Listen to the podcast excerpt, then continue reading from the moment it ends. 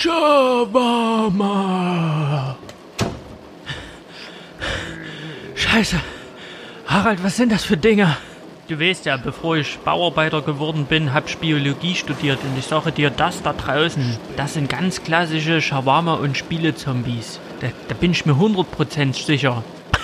Und was, was bedeutet das jetzt für uns?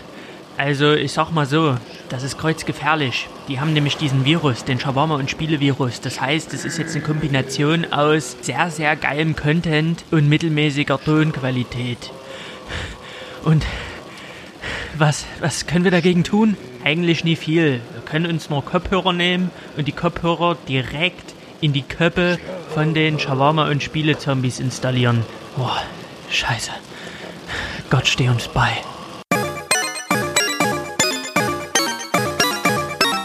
Shawarma und Hallo und herzlich willkommen zur 19. Folge von Shawarma und Spiele. Heute soll es um Resident Evil 2 gehen und um Ängste. Denn wir alle haben Ängste, jeder hat für irgendwas Angst und wer behauptet, er hätte keine Angst, ist entweder ein Lügner oder er hat keine funktionierende Amygdala. Und habe ich im Vornherein zu dieser Folge mich informiert und recherchiert, um jetzt mit Fremdwörtern zu prahlen?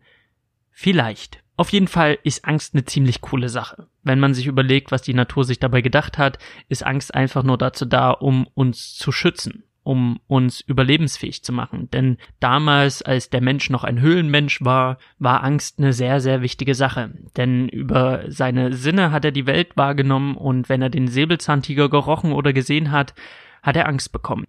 Die Gehirnregion, die dafür zuständig ist, ist die Amygdala und die hat dann an die Nebennieren Signale ausgesendet und gesagt, wir brauchen jetzt Adrenalin im Körper, wir brauchen nur Adrenalin im Körper und diese Hormone haben dann dafür gesorgt, dass man schneller rennen konnte oder dass der Höhlenmensch dann schneller vom Säbelzahntiger rennen konnte, dass seine Muskeln angespannt war, dass er besser denken konnte oder vielleicht auch, dass er mit seinem Speer schneller, präziser zustechen konnte, um den Säbelzahntiger abzuwehren. Also es war essentiell für das Überleben, Angst zu haben. Und diese Angst ist aber nicht aus dem Menschen gewichen. Wir Menschen haben immer noch Angst um unser Überleben zu sichern, aber wir brauchen keine Angst mehr zu haben vor Säbelzahntigern, sondern unsere Angst, die äußert sich in unserem Alltag anders. Wir haben keine Angst mehr davor, ja, dass der Säbelzahntiger kommt und uns auffrisst. Wir haben keine Angst mehr davor, dass das Mammut uns niedertrampelt. Aber dafür haben wir andere Ängste. Wir haben Ersatzängste. Die einen haben Angst vor Terror, die nächsten haben Angst vor Chemtrails, wieder andere haben Angst vom Fliegen. Interessant finde ich, dass wenn ich über Ängste nachdenke, welche Ängste gibt es heute, fallen mir immer nur irrationale Ängste ein. Also Ängste, die gar keine Grundlage haben. Wieso sollte ich Angst haben vom Fliegen? Weil rein statistisch ist es ja viel, viel äh, unfallfreier als Autofahren. Und trotzdem hab, haben einige Menschen Angst vom Fliegen. Ich persönlich jetzt nicht. Ich habe Angst vor Meer, vom offenen Meer und ich habe Angst vor Gegenständen im Meer, die von Menschenhand geschaffen sind. Ja, diese Angst gibt's wirklich und die hab ich. Und woher kommen die? Das sind ja alles Ängste, die mir nicht weiterhelfen beim Überleben und die auch keine Grundlage haben und völlig irrational sind. Aber wir lassen uns auch nicht davon abhalten, von irgendwelchen Statistiken davor Angst zu haben. Also wir haben davor Angst und Punkt. Manche stellen sich den Ängsten, indem sie eine Therapie machen. Andere leben einfach um diese Ängste drum herum. Ich werde nie im offenen Meer schwimmen. Ich werde immer nur dort schwimmen, wo ich den Boden sehen kann. Und ich werde niemals nach irgendwelchen Schiffswracks tauchen, weil ich davor einfach unglaublich viel Angst habe. Die Frage ist, woher kommt das? Wieso habe ich gerade davor Angst. Ich weiß es nicht. Das Einzige, was ich vermute, ist, dass ich viel zu früh Titanic geguckt habe, weil meine große Schwester hat immer auf Vox Titanic geguckt, wenn es dann mal im Fernsehen lief. Meistens lief das auf Vox. Und ich musste immer mitgucken. Weil ich hatte keine andere Wahl. Ich wollte Fernsehen, aber das Fernsehprogramm haben immer meine älteren Geschwister bestimmt und meine große Schwester, die wollte Titanic gucken. Und wenn man dann als siebenjähriger Junge sieht, wie so ein riesiges Passagierschiff im dunklen Meer versinkt, wie dieses Schiffwrack oder dieses untergehende Schiff sich in die Höhe hebt und man sieht diese riesigen, diese riesigen Antriebsräder und die Leute schreien und fallen da runter und Menschen sterben und dieses, diese massive Maschine wird einfach verschluckt von diesem dunklen, dunklen Nichts. Ey, da kriege ich eine Scheißgänsehaut. Ich kann es nicht sehen. Titanic ist für mich der Horrorfilm schlechthin, wenn dieses Schiff abtaucht. Und ich habe das als Kind so oft gesehen, weil meine große Schwester immer darauf bestand, Titanic zu gucken, wenn der im Fernsehen lief. Und der lief eine Zeit lang sehr, sehr oft im Fernsehen. Es hat mich kaputt gemacht ich glaube daher meine Angst. Ich kann nicht im offenen Meer schwimmen, da kriege ich Panik und ich kann auch nicht Gegenstände im Meer sehen, die von Menschenhand geschaffen sind. Da kriege ich einfach eine Gänsehaut. Ich kann das nicht. Und ich glaube, diese, diese Angst kommt einfach von meinem viel zu frühen Titanic-Konsum. Danke, Hiam. Danke an meine Schwester, die mich dazu gebracht hat solche Ängste zu entwickeln. Ich glaube, das ist so meine Theorie, dass ich deswegen diese Angst habe. Ich hatte als Kind auch ähm, lange Zeit Albträume von einer Afrikamaske, die wir im Flur hängen hatten, weil wir haben äh, Verwandtschaft in Afrika und die haben uns so eine Holzmaske geschickt und ich fand die sehr gruselig und die hing bei uns im Flur und ich hatte eine Zeit lang den, da war ich ganz klein, bestimmt acht Jahre, neun Jahre, hatte ich immer wieder denselben Albtraum, der immer wieder kam. Da bin ich nämlich auf den Dachboden in meinem Haus, in dem ich gewohnt habe, hochgelaufen und der war komplett leer, der Dachboden.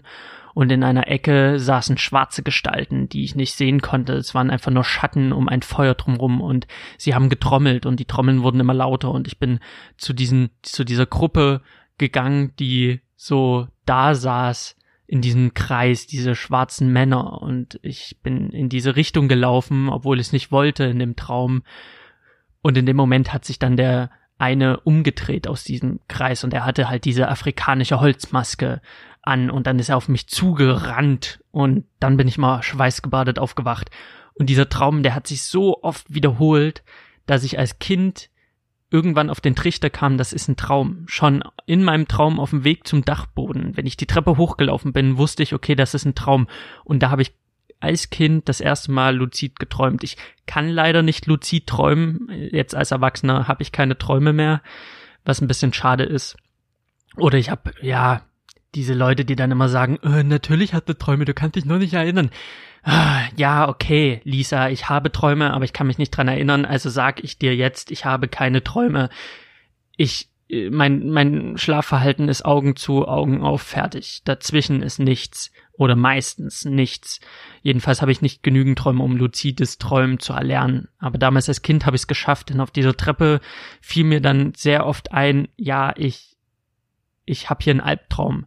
Und wenn ich dann auf den Dachboden gekommen bin, und die Männer in Schwarz gesehen habe, habe ich die Augen geschlossen ganz fest und bin aufgewacht, bevor der Mann in der Maske mich angegriffen hat, weil ich wusste, es gibt zwei Möglichkeiten aus einem Traum zu entkommen. Entweder ich schlaf ein im Traum, dann wache ich nämlich auf, oder ich sterbe in dem Traum, dann wache ich auch auf. Und da war mir Einschlafen in dem Traum lieber, also habe ich schnell die Augen zugemacht, habe nichts mehr gesehen in dem Traum und wurde in die Realität zurückkatapultiert, ohne schweißgebadet zu sein. Und das war ziemlich cool. Der Traum ging dann aber und meine Fähigkeit, luzid zu träumen, ging auch. Und damit war diese Angst dann erstmal weg. Und lange Zeit habe ich gedacht, ich hätte vor nichts Angst. Aber das war in meinem jugendlichen Leichtsinn. Natürlich hat jeder vor irgendwas Angst. Und wie gesagt, ich habe Angst vor Gegenständen im Meer, die von Menschenhand geschaffen sind. Und ich habe Angst davor, im offenen Meer zu schwimmen, weil ich nicht weiß, was unter mir ist. Dieses dunkle Nichts macht mir einfach eine scheiß Gänsehaut, ich kann das nicht. Und ich glaube, viele Ängste sind darauf zurückzuführen, dass wir nicht wissen, was da ist. Unwissenheit. Wieso haben wir Angst vorm Tod? Ich glaube, weil wir nicht wissen, was dahinter ist. Wir wissen nicht, was danach kommt. Keiner weiß das. Wir wissen auch nicht, was in den Tiefen des Meeres äh, so lauert. Okay, einige sagen jetzt bestimmt, ja, aber Wissenschaftler sind ja schon mal abgetaucht. Wissen wir es wirklich? Wissen wir wirklich, was da tief unten drunter ist? Wir wissen einen Scheiß, glaube ich. Ich weiß es jedenfalls nicht. Deswegen habe ich Angst. Angst vor Dingen, die man nicht kennt. Angst vor Dingen, die, die, da, wo man keine Antwort hat. Ich glaube, da, das ist der Nährboden für Angst. Weil ich nicht weiß, was in der Tiefe ist, habe ich Angst. Weil ich, weil wir nicht wissen, was nach dem Tod kommt, haben wir Angst. Und jeder, der sagt, ich hätte keine, keine Angst vom Tod, weil ich habe meinen Glauben, ich habe auch irgendwo meine Vorstellung vom Tod oder nach einem Leben nach einem Tod. Aber ich glaube, kurz vor Ende, ich glaube, da geht mir nochmal der Stift. Weil wir haben keine Gewissheit. Und wo keine Gewissheit ist, ist immer Spielraum für Fantasie. Und wo die Fantasie anfängt, dort setzt dann auch meist Angst ein. Und deswegen glaube ich, zu sagen, man hätte keine Angst vom Tod, ist ganz schön, ja, ist eine ganz schön krasse Aussage, weil ich glaube, da ist nicht viel dran. Wir haben alle Angst. Besonders wenn es gegen Ende zugeht, werden wir alle Angst haben, weil wir nicht wissen, was auf der anderen Seite ist, weil wir uns nicht darauf verlassen können, was wir glauben oder was wir erhoffen, was auf der anderen Seite ist, werden wir Angst bekommen. Und diese Angst, äh, ja, ist ja auch irgendwo in unserem Überlebensinstinkt tief verankert. Angst haben ist aber eigentlich keine angenehme Situation, finde ich, wenn sich die Muskeln verkrampfen, wenn das Herz anfängt zu schlagen, wenn die Fantasie mit einem durchgeht, wenn man anfängt Panik zu schieben, das ist kein schönes Gefühl. Das ist nichts, was Spaß macht. Es soll ja auch keinen Spaß machen, es soll unser Überleben absichern. Und dennoch gucken Leute, sehr, sehr viele Leute gerne Horrorfilme, gerne äh, spielen sie Horrorspiele. Wieso ist das so? Ich habe dazu einen Artikel gelesen, wo Wissenschaftler versucht haben, sich das irgendwie zu erklären. Und eine Theorie, die ich ganz gut finde oder die für mich Sinn macht, ist dieser Kontrast zwischen ich sitze im Kinosessel, ich sitze im Wohnzimmer, ich bin in Sicherheit. Das, was ich aber sehe, das macht mir Angst. Das heißt, ich habe auf der einen Seite die Gewissheit, mir kann nichts passieren, auf der anderen Seite bekomme ich Angst. Adrenalinausstoß, Herzklopfen, Panik, ohne wirklich Panik haben zu müssen, ohne im Lebensgefahr zu sein. Und dieser Adrenalinausstoß ist dann der Kick, der dazu führt, dass Leute sich gerne Horrorfilme angucken, dass Leute gerne Horrorspiele spielen. Und ich persönlich konnte mit dem Horrorgenre, egal mit welchem Medium, nie wirklich was anfangen, weil ich nicht so geil darauf war, Angst zu haben, weil ich dieses Gefühl Angst haben nicht mag, egal in welcher Form. Ich habe auch keinen Spaß daran, Horrorfilme zu gucken. Ich habe nicht sehr viele Horrorfilme gesehen in meinem Leben, aber einige schon. Ich habe die Saw-Reihe gesehen, plus die ist ja mehr Splatter, Gore als Horror, Angst. Ich habe, ja, den ein oder anderen Horrorfilm habe ich schon gesehen, aber ich fand meistens, wenn der Schrecken einmal weg war, blieb eine Story zum Beispiel bei The Ring oder, ach, mir fallen sie gar nicht alle ein, blieb meist eine Story, die nicht sehr cool war, die mich irgendwie nicht interessiert hat, die ich echt scheiße fand. Es gibt einen Horrorfilm, den ich echt richtig gut fand und das war der neue S-Film.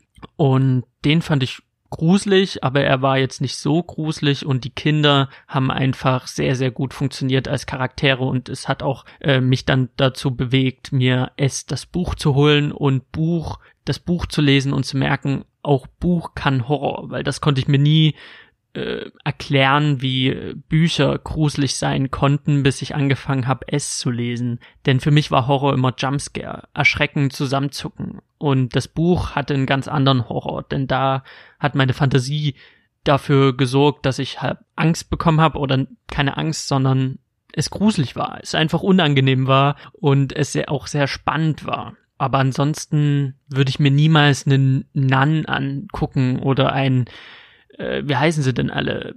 Paranormal Activity. Ich kann dem Ganzen nichts abgewinnen, weil meistens, wenn der Horror einmal weg ist, ist die Story sehr, sehr dünn. Auch ein Shining würde ich jetzt nicht in den Horrorbereich stecken. Das war einfach nur Psychoterror und der hat mir gut gefallen, aber auch der hat ja irgendwo das Genre Horror mit drinne ich hatte auch nie wirklich Interesse daran, Horrorspiele zu spielen. Horrorspiele haben mich immer sehr, sehr kalt gelassen und ich habe noch nicht sehr viele Horrorspiele gespielt. Ich persönlich bin ein Fan von Bioshock. Bioshock war vielleicht so das erste Horrorspiel, was ich gespielt habe, wenn man es dem Genre zuteilen möchte. Also Bioshock 1. Ich habe das gewählt, weil ich das Art Design von den Little Sisters, dem Big Daddy, ich fand das einfach sowas von überragend und es spielt ja auch in einer Zeit in diesem dieses 50er Jahre Setting, das äh, reizt mich einfach unheimlich. Und ich habe mir das geholt, obwohl ich den Trailer kannte, obwohl ich wusste, es ist düster. Und ich habe mich nicht wirklich krass erschreckt bei dem Spiel. Es gibt so, gerade bei Teil 1, gibt so ein, zwei Szenen, die sind ähm, gruselig, die sind erschreckend, man wird durch einen Jumpscare entweder erschreckt oder es ist einfach eine gewisse Anspannung, es ist ja alles sehr gruselig äh, in Rapture City. Aber ich habe es nicht als Horror empfunden. Also ich hatte jetzt nicht Angst, um die nächste Ecke zu gehen, sondern ich hatte ja meine Waffen und bin da durchgeflitzt und habe das genossen. Das Gruseligste an dem ganzen Spiel fand ich den Anfang, der Absturz von dem Flugzeug ins offene Meer ist einfach das ist einfach meine Horrorvorstellung. Das ist einfach ein von Menschenhand geschaffenes Gerät, was im Meer landet. Und zwar ein Flugzeug und auch die Stadt unter Wasser. Ich frage mich immer noch, wie ich das spielen konnte, weil ich krieg jetzt schon eine Gänsehaut, wenn ich darüber rede. Das ist einfach mein Horrorszenario. Das Spiel an sich habe ich sehr gefeiert. Teil 1, Teil 2, Teil 3. Teil 3 war ja dann gar nicht mehr so düster. Teil 3 war dann sehr viel mehr Action. Also dieses Horror-Ding blieb ja bei Bioshock mehr oder weniger aus. Das erste krasse Horrorspiel, was ich gespielt habe, war Dead Space und da wusste ich, okay, Horror ist für mich anscheinend nichts, denn ich habe mir am Anfang sehr in die Hose geschissen bei Dead Space, bei Teil 1, muss aber sagen, dass umso weiter man kommt, umso mehr Waffen man bekommt, umso mehr man sich daran gewöhnt, umso weniger hatte ich Angst. Und was dann blieb, war einfach ein Spiel, was mich nicht wirklich bewegt hat. Meine Angst ließ nach und dann war das ähnlich wie bei Filmen. Wenn die Angst wegbleibt, ist der, der Boden, auf dem das Ganze beruht, also die Story, das Drumherum, meistens sehr, sehr dünn. Und das war auch der Fall bei Dead Space. Ich habe das nicht nicht mal zu Ende gespielt. Irgendwann mal bin ich da durchgerannt, habe alles abgeballert und hatte keine wirkliche Angst mehr und dann war das für mich auch gegessen das Spiel und wusste, das Horrorgenre ist nichts für mich. Deswegen habe ich auch kein Until Dawn gespielt und habe auch diese ganzen anderen Sachen weggelassen und auch ein Resident Evil habe ich nie gespielt, weil es mich nie wirklich interessiert hat. Also so ein Resident Evil 7 mit diesem ganzen Horror-Ego-Shooter-Zeug, ich hatte da keinen Bock drauf, weil ich keinen Bock hatte, mich zu gruseln. Und wenn der Grusel einmal weg ist, äh, ja, dann hat das Spiel meistens nicht mehr so viel zu bieten, würde ich sagen. Also ich glaube, das Ding ist, dass ich mich sehr, sehr schnell an solche Horrorszenarien gewöhne. Und da kommt wieder dieses Ungewisse mit ins Spiel. Wenn ich das erste Mal bei Dead Space in die Raumstation komme, weiß ich nicht, was passiert. Ich weiß nicht, äh, was geht hier ab. Deswegen habe ich Angst, weil ich nicht weiß, was hinter der nächsten Ecke auf mich lauert. Und dann liegt eine Leiche dort und es puppt sich gar nicht als Leiche, sondern als äh, fressendes, fleischfressendes Monster. Und das ist die Angst. Aber irgendwann sehe ich eine Leiche und weiß, die ist fake. Ich schieß vorher drauf und ich bin vorbereitet. Und da fällt mir immer das Zitat ein von Joker oder der Monolog von Joker, wo er mit Two-Face in Batman Dark Knight in dem Krankenhaus ist und er sagt, dass die Leute immer nur ausrasten, wenn die Geschehnisse nicht eingeplant sind. Aber wenn man das einplant, wenn man sagt, an Tag X sterben 5000 Menschen, dann sind die Leute cool damit, weil sie wissen, an dem Tag passiert es halt. Die Leute wissen Bescheid.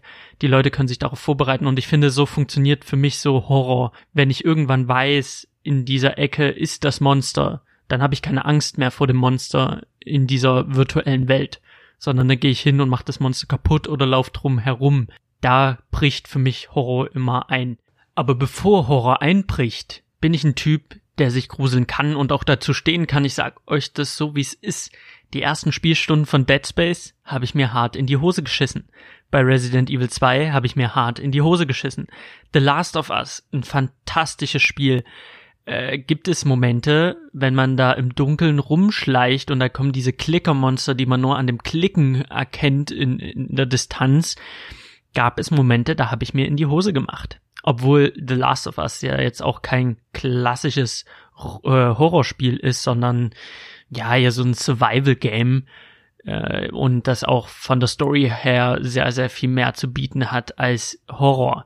Ich bin ein Typ, der sagen kann, ja, wenn es gruselig wird, dann zuck ich zusammen und dann scheiße ich mir in die Hose.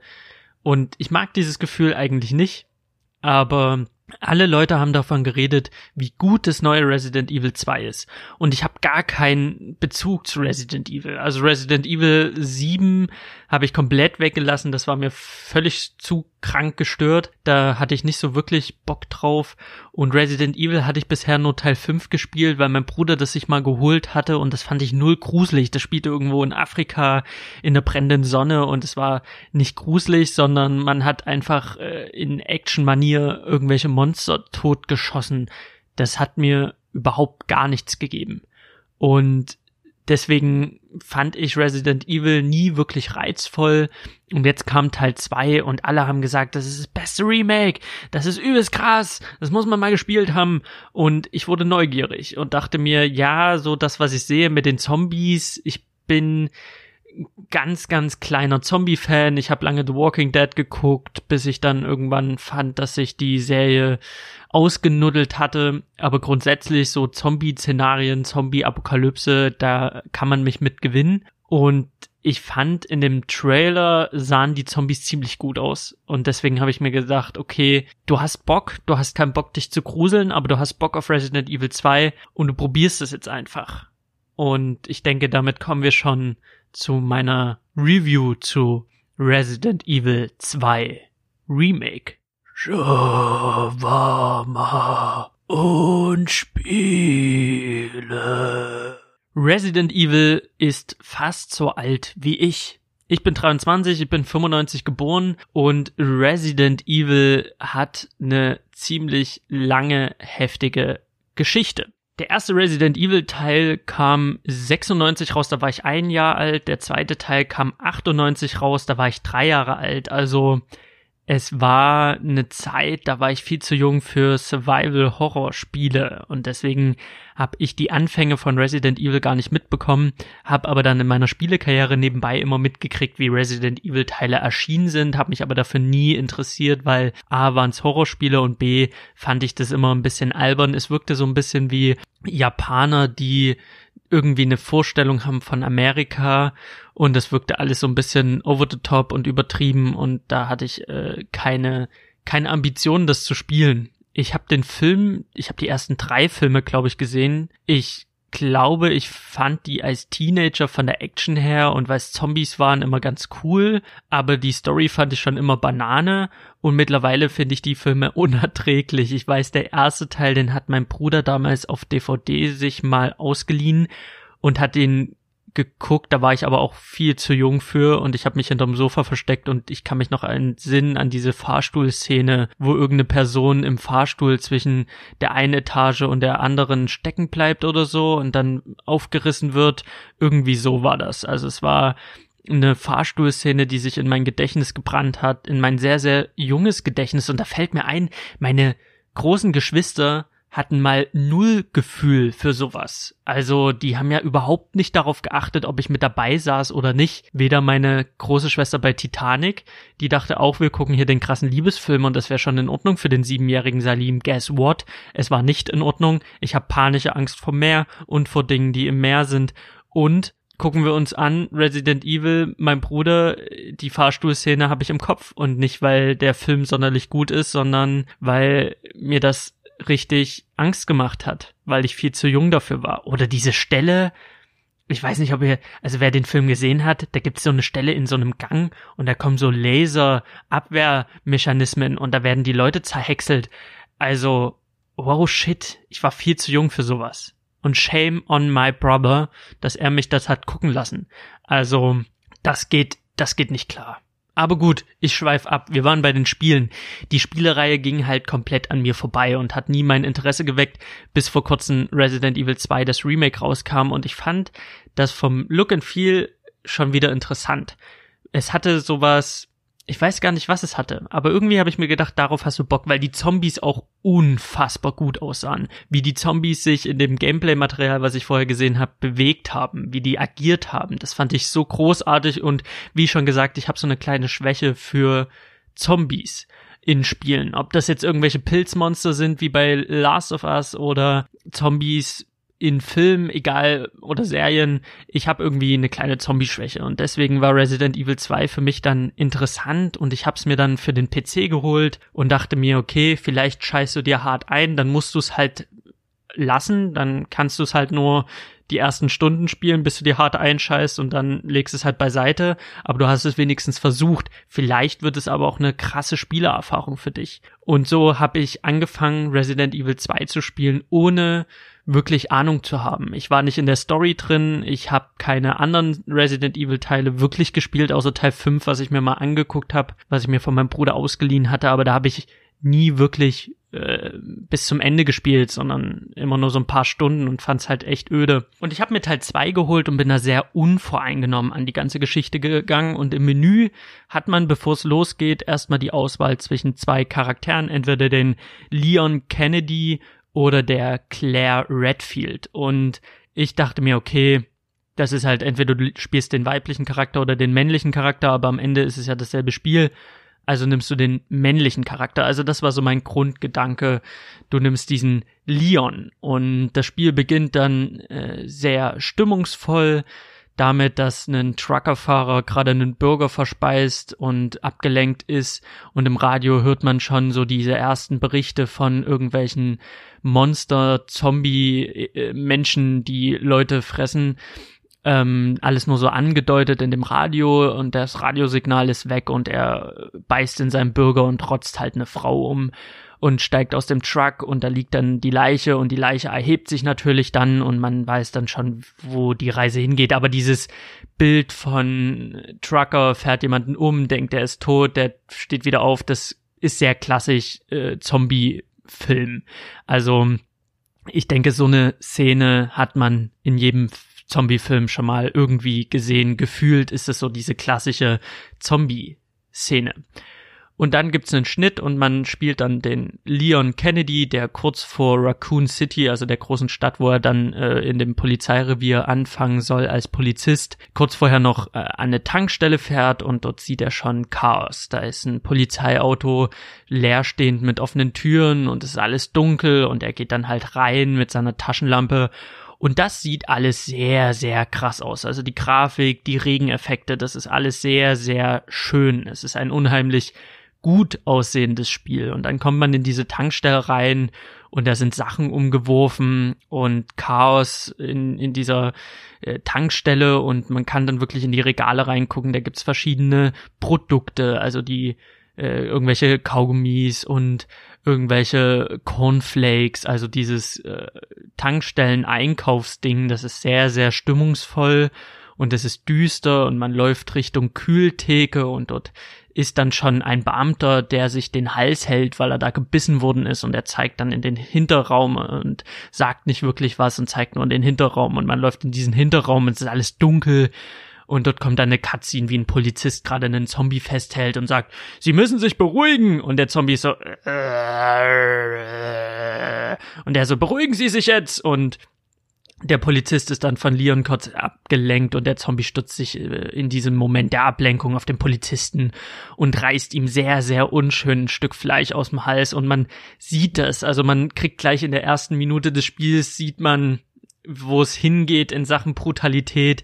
Da ist so ein richtig schöner Muskelbatzen, den der sich da rausbeißt aus dem Polizisten und der Muskelbatzen hängt ihm dann halt auch aus dem Mund und er katscht da drauf rum und Leon zieht seine Waffe und ist so, halt, stopp, bleiben Sie stehen. Und der Zombie wankt natürlich auf ihn zu und man denkt sich, es ist so klassisch Zombie-Film oder Zombie-Spiel ich habe das Gefühl, wenn eine Zombie-Apokalypse lostritt, hat niemand Ahnung, wie Zombies funktionieren. Wenn ein Typ einem anderen Typen ein Stück Fleisch aus dem Hals reißt und auf mich zugewandt kommt mit lerntoten Augen und komplett entstelltem Gesicht und äh, macht, da sag ich doch nicht mehr halt stopp, da schieße ich dem in, in, ins Knie. Ich schieße ihm in die Beine und wenn er am Boden liegt, und dann immer noch versucht, mich anzuknabbern, dann schieße ich ihm in den Kopf. Also, das ist doch, naja, gut, brauchen wir nicht so darüber zu reden, es ist halt so Classic Zombie-Szenario.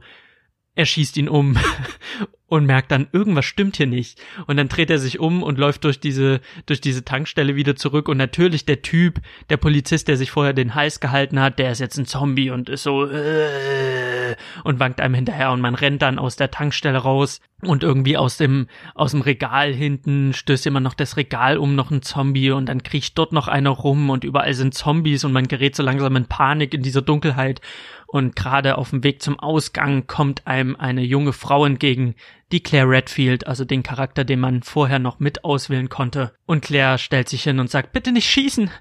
Und Leon ist so, duck dich und sie duckt sich und hinter ihr ist ein Zombie und er schießt ihm, dem Zombie direkt ins Gesicht und sie beide fliehen dann durch äh, mit einem Polizeiwagen fliehen sie dann äh, von dieser Tankstelle weg und sind so oh mein Gott was ist hier nur los ja, dieses typische Blabla. Und dann kommen sie in der Stadt an und die Stadt ist natürlich völlig im Eimer. Die Stadt ist Zombie-Apokalypsen-like im Ausnahmezustand. Es scheint niemand mehr wirklich dort zu leben. Überall wanken Zombies rum. Es gibt Zombies, die sich gerade an anderen, äh, an Menschen gerade satt fressen am Straßenrand. Es gibt Zombies, die einfach so ein bisschen durch die Gegend chillen. Es gibt Zombies in Autos. Es gibt Zombies neben Autos. Überall sind Zombies.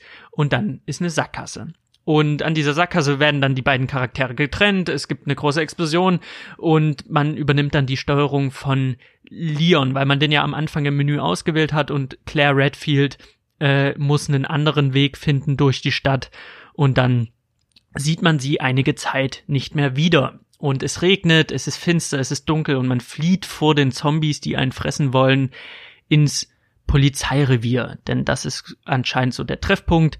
Man soll in das sichere Polizeirevier gehen und Leon will die äh, Claire dort treffen, denn Claires Bruder ist anscheinend Polizist. Wow, was für ein Zufall. Auf jeden Fall kommt Leon dann in dem Polizeirevier an und dort kann man dann das erste Mal abspeichern in der großen Empfangshalle und dort sieht man dann auch äh, ja ein eine Webcam-Aufnahme und sieht dort, wie ein Typ irgendwas in die Kamera hält und sagt, das ist unser Weg raus und dann wird er von Zombies gefressen und man weiß, okay, ich muss jetzt diesen Zettel, diesen Weg nach draußen, diese Hinweise muss ich mir jetzt holen. Und dort beginnt das Spiel. Man steht in dieser Eingangshalle von diesem riesigen Polizeigebäude. Dieses Polizeigebäude ist halt ein ehemaliges Museum. Es hat einen Ostflügel, einen Westflügel. Es hat drei verschiedene Etagen und es hat gefühlt tausende Räume tausende Räume, es ist dunkel, das Licht flackert, man hat nichts weiter als eine Pistole und eine Taschenlampe und muss dann anfangen, sich einen Weg wieder nach draußen zu kämpfen. Denn zurück geht's nicht, da sind die Zombies, also muss man irgendwie zusehen, dass man aus diesem Polizeirevier wieder rauskommt. Und am Anfang sind die Türen alle verschlossen und es gibt nur eine Tür, die einem schon mal so einen Grundhinweis gibt, okay, jetzt geht's in diese Richtung. Alle anderen Türen sind erstmal verschlossen, was ganz nett ist, aber man erfährt schon, okay, man muss hier viel rumrennen, man muss viel ausprobieren und es ist so ein Escape Room Szenario.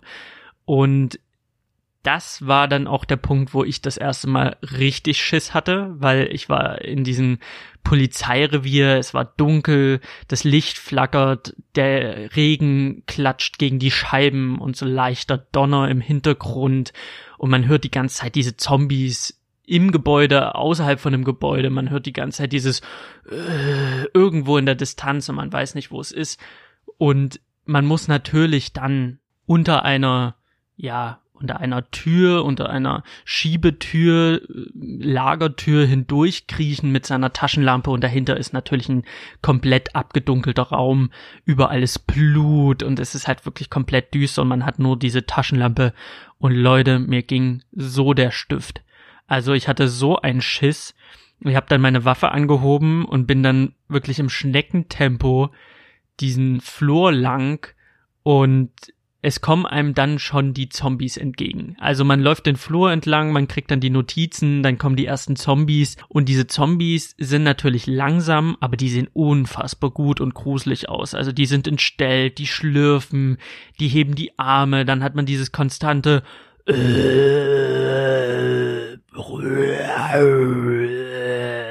Und wenn sie einen dann kriegen und man hat nicht gerade ein Abwehrmesser in der Hand oder irgendeine Blendgranate oder irgendeine andere Granate, um den Gegner zu kontern, beißt der Gegner sich im Hals fest. Der Zombie frisst einen auf und diese konstante Angst am Anfang von dem Spiel, wow.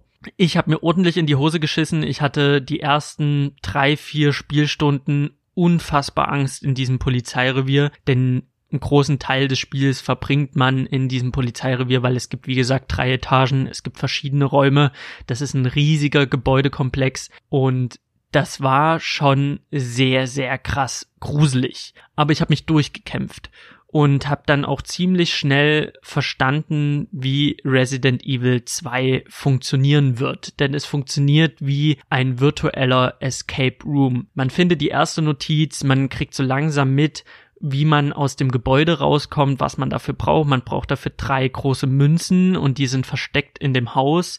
Und um an diese Münzen ranzukommen, muss man verschiedene Rätsel lösen. Und als ich das begriffen habe, hatte ich auch mega viel Bock, weil Escape Rooms finde ich an sich ziemlich nice. Mein Bruder schwärmt immer von diesen Escape Rooms. Ich habe Silvester ein Escape Room Spiel für zu Hause gespielt.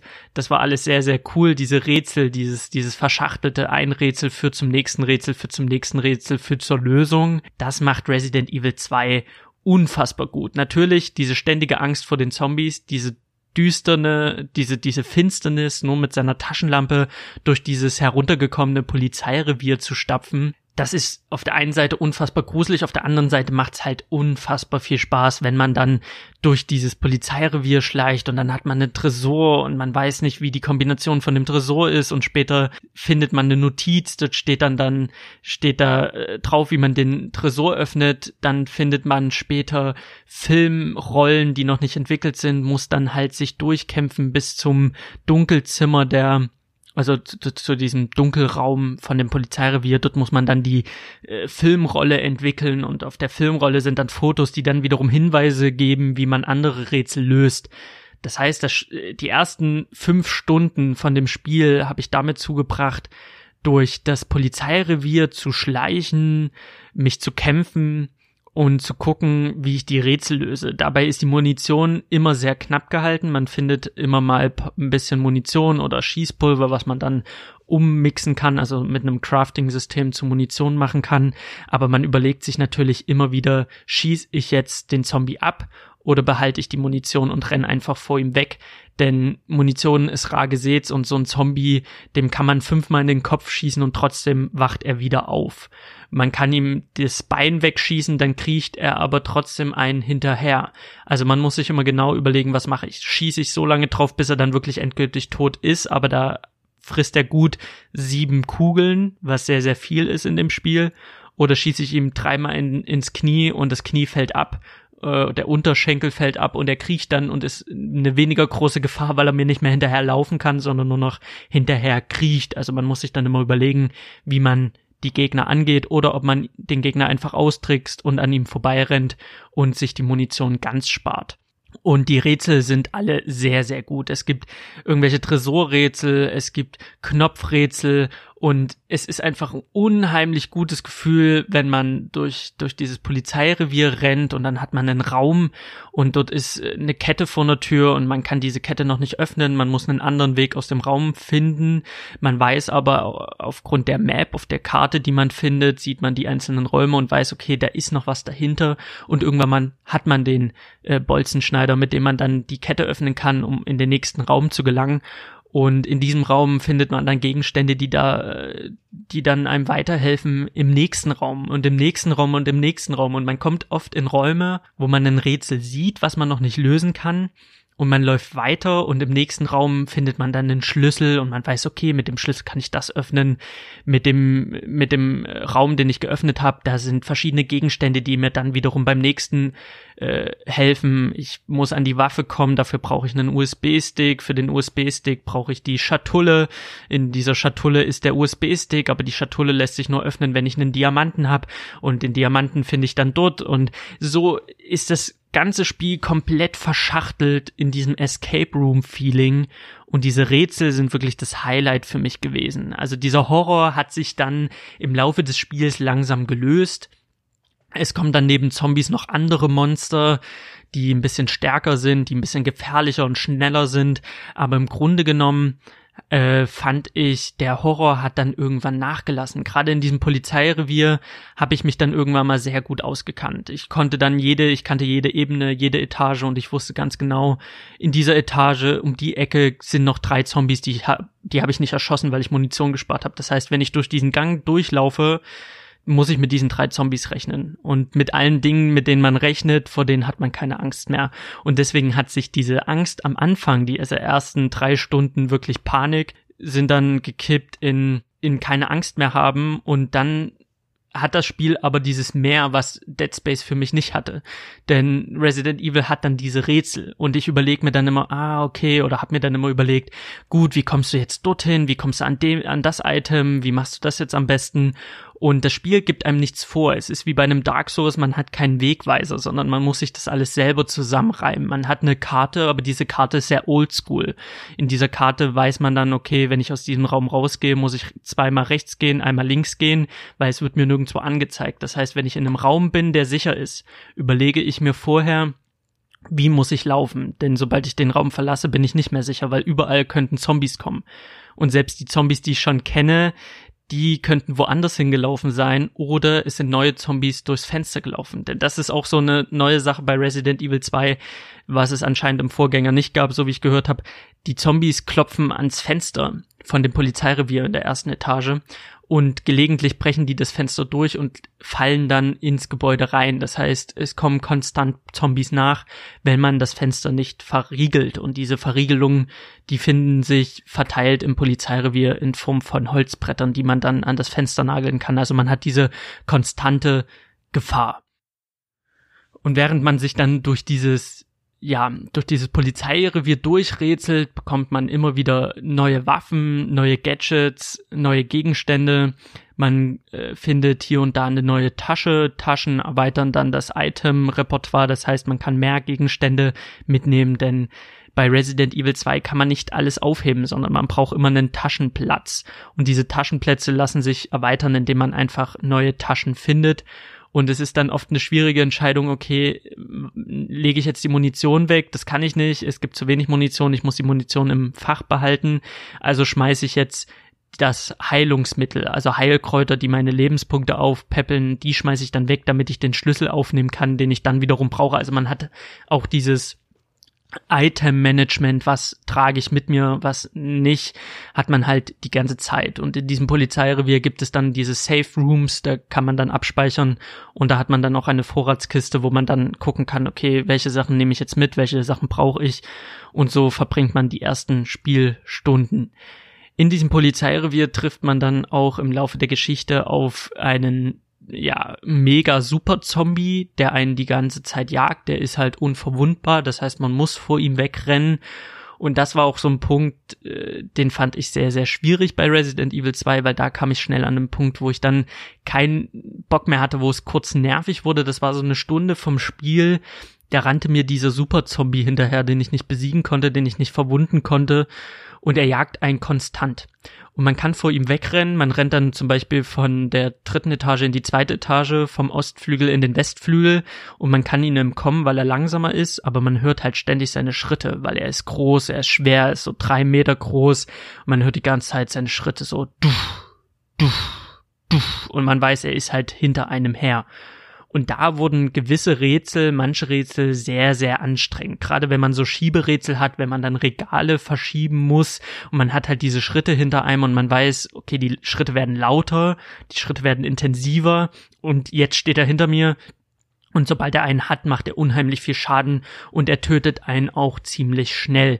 Das heißt, man muss die ganze Zeit vor diesem Supermutanten wegrennen, vor diesem Superzombie und nebenbei die Rätsel lösen und das war so ein konstanter Stress und ich habe auf der mittleren Schwierigkeitsstufe gespielt. Ich hatte dann auch keine Heilkräuter mehr, also keine Heilmöglichkeiten mehr und ich habe im, auf dem mittleren Schwierigkeitsmodus regeneriert man nicht automatisch Lebenspunkte. Das heißt, ich war an einem Speicherstand, wo ich wenig Lebenspunkte hatte, wo ich Rätsel lösen musste und wo ich wusste, jeder Schlag ist mein Tod. Und das war sehr anstrengend, weil ich mich von diesem Supermutanten dann in Korridore tri äh, hab treiben lassen, wo viele Zombies waren. Ich vor ihm weggerannt bin und dabei vergessen habe, oh, okay, hinter der Ecke war jetzt ein Supermonster, so ein Licker, so ein mutierter Super-Zombie, der mich halt übelst schnell tötet. Und das war dann halt Stress. Das war dann weniger Horror, sondern das war einfach Stress und das war einfach nervig, weil der Typ einem ständig im Nacken sitzt und man muss dann Rätsel lösen auf Zeit. Und da bin ich immer so ein Gegner von. Also der Typ, den hätte man weglassen können. Also natürlich ist es irgendwo ein Horrorfaktor, weil man hat die ganze Zeit dieses, dieses, äh, diesen Druck, ah, der ist hinter mir her und ich höre die Schritte, das ist cool. Aber an dem Punkt, da ich das Spiel nicht kannte, dachte ich mir, okay, ist jetzt der Rest des Spiels dieser Typ hinter mir her? Werd ich jetzt mal nochmal Ruhe bekommen oder wird es die ganze Zeit so sein? Weil wenn es die ganze Zeit so ist, dann habe ich da keinen Bock mehr drauf. Aber natürlich, Resident Evil 2 ist ein super gutes Spiel. Der Super Zombie ist nicht die ganze Zeit hinter einem her. Denn man verlässt dann nach fünf Stunden, jedenfalls war es bei mir so, das Polizeirevier und man kommt dann in ein neues Areal, man ist dann in der Kanalisation unterwegs, aber das Escape Room äh, Feeling, das ändert sich auch mit der neuen Location nicht. Das heißt, auch in dem äh, Untergrund, also in der Kanalisation hat man dasselbe Prinzip. Man muss Rätsel lösen, Schalträtsel, irgendwelche Schalterrätsel um neue Waffen zu bekommen, um weiterzukommen. Aber es ist immer noch Escape Room. Man hat immer noch dieses gewisse Areal mit verschiedenen Etagen, auf denen man verschiedene Rätsel lösen muss, um weiterzukommen. Das heißt, erst ist es Escape Room, entkomme aus dem Polizeirevier, dann ist es Escape Room, entkomme aus der Kanalisation und später ist es Escape Room, entkomme aus dem Labor. Das sind so die drei Gebiete, die ich mit meinem Leon-Durchlauf mit Leon Kennedy erlebt habe und nebenbei läuft dann die Geschichte und das ist einfach sehr, sehr spannend, sehr, sehr cool. Auch als der Horror nachließ, hatte ich immer noch diese unglaublich coolen Rätsel und es hat einfach viel Spaß gemacht. Am Ende wurde ich immer noch ein bisschen hier und da noch äh, erschreckt, indem irgendwie eine Leiche von irgendeinem Stockwerk runterfiel vor meine Füße. Da bin ich immer noch zusammengezuckt, aber der ganz große Horror vom Anfang war dann ver verpufft. Und nach acht Stunden habe ich dann die Credits gesehen und damit war die erste Kampagne mit Leon Kennedy auch vorbei und ich dachte mir, wow, was für ein grandioses Spiel. Die Atmosphäre Wahnsinn. Die Grafik, Wahnsinn. Die Zombies, die Physik, Wahnsinn. Die, die, diese unfassbare Spannung, die man hat, dieses Kugeln und Munition zählen, die Rätsel, die es gibt, dieses Gefühl, wenn man dann den passenden Schlüssel hat und endlich in den Raum reinkommt, in den man vorher nicht rein konnte und dort findet man dann die, die Taste, die man gebraucht hat und mit dieser Taste kann man dann den Computer bedienen, um die Tresore zu öffnen oder die Schließfächer zu öffnen oder man öffnet endlich die Schatulle und dann hat man endlich den USB-Stick, mit dem man das Sicherheitssystem knacken kann und so weiter und so fort. Also immer dieses, ich komme irgendwo nicht weiter und dann löse ich irgendwo anders ein Rätsel, um den Gegenstand zu bekommen, den ich brauche. Dieses Ineinandergreifen dieser Rätsel, das hat einfach unfassbar viel Spaß gemacht. Also für mich ist Resident Evil 2 äh, auf der einen Seite das sehr, sehr gutes Horrorspiel, auf der anderen Seite die perfekte Escape Room Simulation. Also wer Escape Rooms mag, wer sich das gerne, wer das gerne macht, mein Bruder liebt es, in den Städten in diese Escape Rooms zu gehen oder gerne so Escape Room Spiele spielt, der kann sich auch ein Resident Evil 2 holen, denn es ist genau das. Es ist dieses verschachtelte Escape Room Feeling und ich habe es geliebt. Es war unfassbar cool. Natürlich die Charaktere, hier und da, diese deutsche Synchronisation ist hier und da sehr fremdschämig, also die ist nicht so gut, die Hauptcharaktere sind ganz gut synchronisiert, die Nebencharaktere sind dann eher peinlich, also dann vielleicht doch lieber auf Englisch spielen mit deutschen Untertitel, aber ansonsten ja, es ist halt eine klassische Story. Es gibt ein Virus, es gibt Zombies und der Polizeiheld versucht dann der ganzen Sache auf die Spur zu kommen. Wo nimmt das alles seinen Anfang oder wo nahm das alles seinen Anfang? Und dann versucht er, die böse Organisation hinter dem Virus äh, zur Strecke zu bringen. Das ist so die Geschichte. Also das ist jetzt nichts Weltbewegendes. Es ist ganz nett erzählt. Es gibt hier und da mal ein paar fremdchemische, chemische Fremdscham-Momente, aber ansonsten ein sehr, sehr gutes Spiel. Sehr, sehr gut. Natürlich, die erste Kampagne ist in acht Stunden durchgerockt. Und für ein 70, 60, 70 Euro Spiel ist natürlich schwierig, finde ich. Also acht Stunden viel zu wenig. Aber nach diesen acht Stunden ist das Spiel noch nicht vorbei. Man hat zwar den Abspann gesehen, aber im Menü wird einem dann angezeigt, es gibt einen zweiten Durchgang. Unter Resident Evil Fans heißt das der B-Durchgang. Das heißt, man kann das ganze Spiel nochmal durchspielen mit dem anderen Charakter, der Claire. Und das habe ich gemacht. Ich habe Claire gewählt, habe das ganze Spiel nochmal von vorn angefangen und ich dachte, bei diesem zweiten Durchlauf wird es einfach so sein, dass ich anstatt, dass ich äh, Leon spiele, spiele ich dann die Claire, aber ansonsten wird alles genau so sein. Ich spiele halt nur mit einer Frau. Aber falsch gedacht. Es ist eben nicht so, sondern das Spiel geht darauf ein, dass du es schon mal durchgespielt hast. Das heißt, der Anfang mit der Tankstelle, der der fällt komplett weg. Das heißt, das Spiel setzt dort an, wo Claire und Leon sich im Polizeirevier nochmal kurz begegnen. Das heißt, ich habe die Sicht von Leon schon gespielt und jetzt äh, spiele ich das alles von der Claire-Sichtweise. Und Claire kämpft dann ihr eigenes Abenteuer. Das heißt, ich habe zwar grundsätzlich diese Gebiete, ich habe wieder das Polizeirevier, ich habe wieder die Kanalisation und ich habe wieder das Labor, aber es sind andere Charaktere, eigenartigerweise sterben auch Charaktere anders als beim ersten Durchgang, was ich nicht so ganz verstehe. Aber es gibt verschiedene Sachen, die anders sind als beim ersten Durchlauf. Das heißt, es gibt andere Waffen, es gibt eine andere Story, es gibt andere Gebiete. Ich habe ein komplett äh, neues Gebiet gesehen. Also es gibt daneben der Kanalisation und äh, dem Labor gibt es dann noch ein Gebiet, was nur für Claire und ihrem Sidekick oder ihrem Charakter, den sie da kennenlernt, das kleine Mädchen, nur für diesen Charakter bestimmt ist. Das sieht man als Leon-Spieler gar nicht, sondern das Spiel sieht man nur, wenn man Claire spielt. Die Rätsel sind nochmal geringfügig anders. Also die Rätsel sind an sich dieselben, aber es gibt da nochmal einen kleinen Kniff. Also so Bilderrätsel sind halt andere Bilder als beim ersten Mal durchspielen.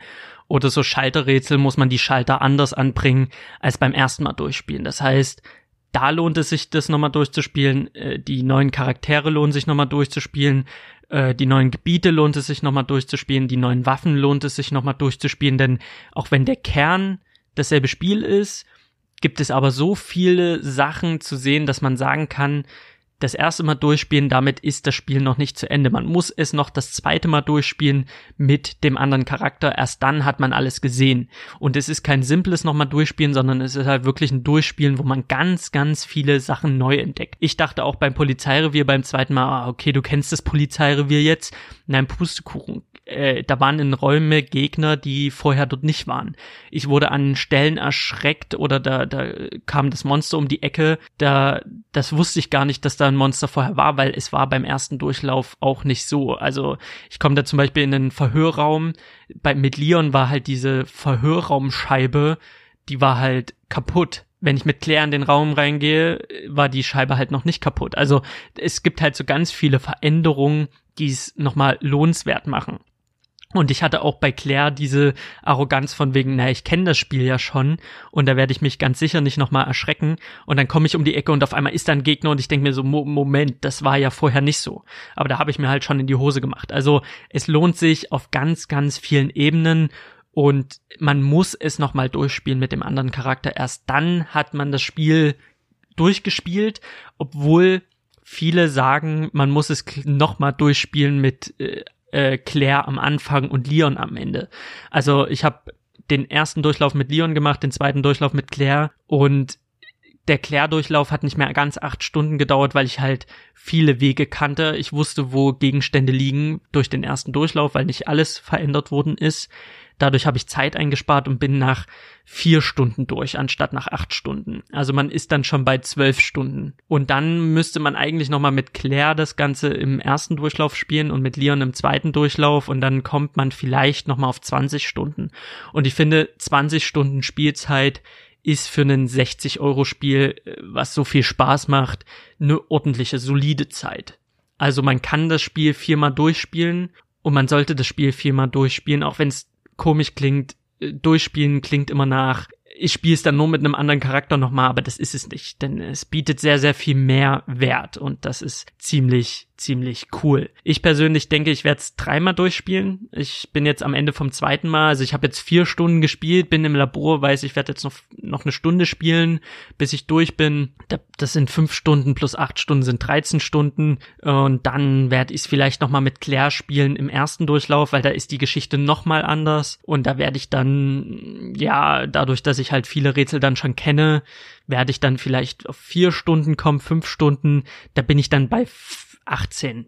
Bei 18 Stunden, fast 20, ist dann schon, da rechnet sich's dann schon wieder, finde ich. Aber 60 Euro für 8 Stunden Spielzeit ist zu knapp. Also für Leute, die da nicht Bock drauf haben, aber die werden Bock drauf haben, denke ich. Also Leute, die das einmal durchspielen und sich denken, oh, acht Stunden und jetzt ist es schon vorbei. Nee, du spielst es halt nochmal. So, du spielst halt den zweiten Durchlauf nochmal und dann kommt nochmal ein Spielzeit drumrum. Und ich denke, Leute, denen es sehr gut gefällt, die können ja auch ähm, dann nochmal einen Durchgang machen und versuchen, besser abzuschneiden, weil am Ende vom Spiel bekommt man dann so eine Wertung und in der Wertung steht dann halt, du hast so und so gut gespielt. Und ich denke, ein paar Hardcore Die Hard Fans, die werden, die werden das Spiel auch versuchen, auf dem bestmöglichsten Wert zu spielen. Das ist jetzt nicht mein Anspruch, aber man kann das Spiel, man sollte das Spiel auch mehrfach durchspielen. Und deswegen kann ich an der Stelle sagen, für alle, die sich halt wirklich hart in die Hose scheißen,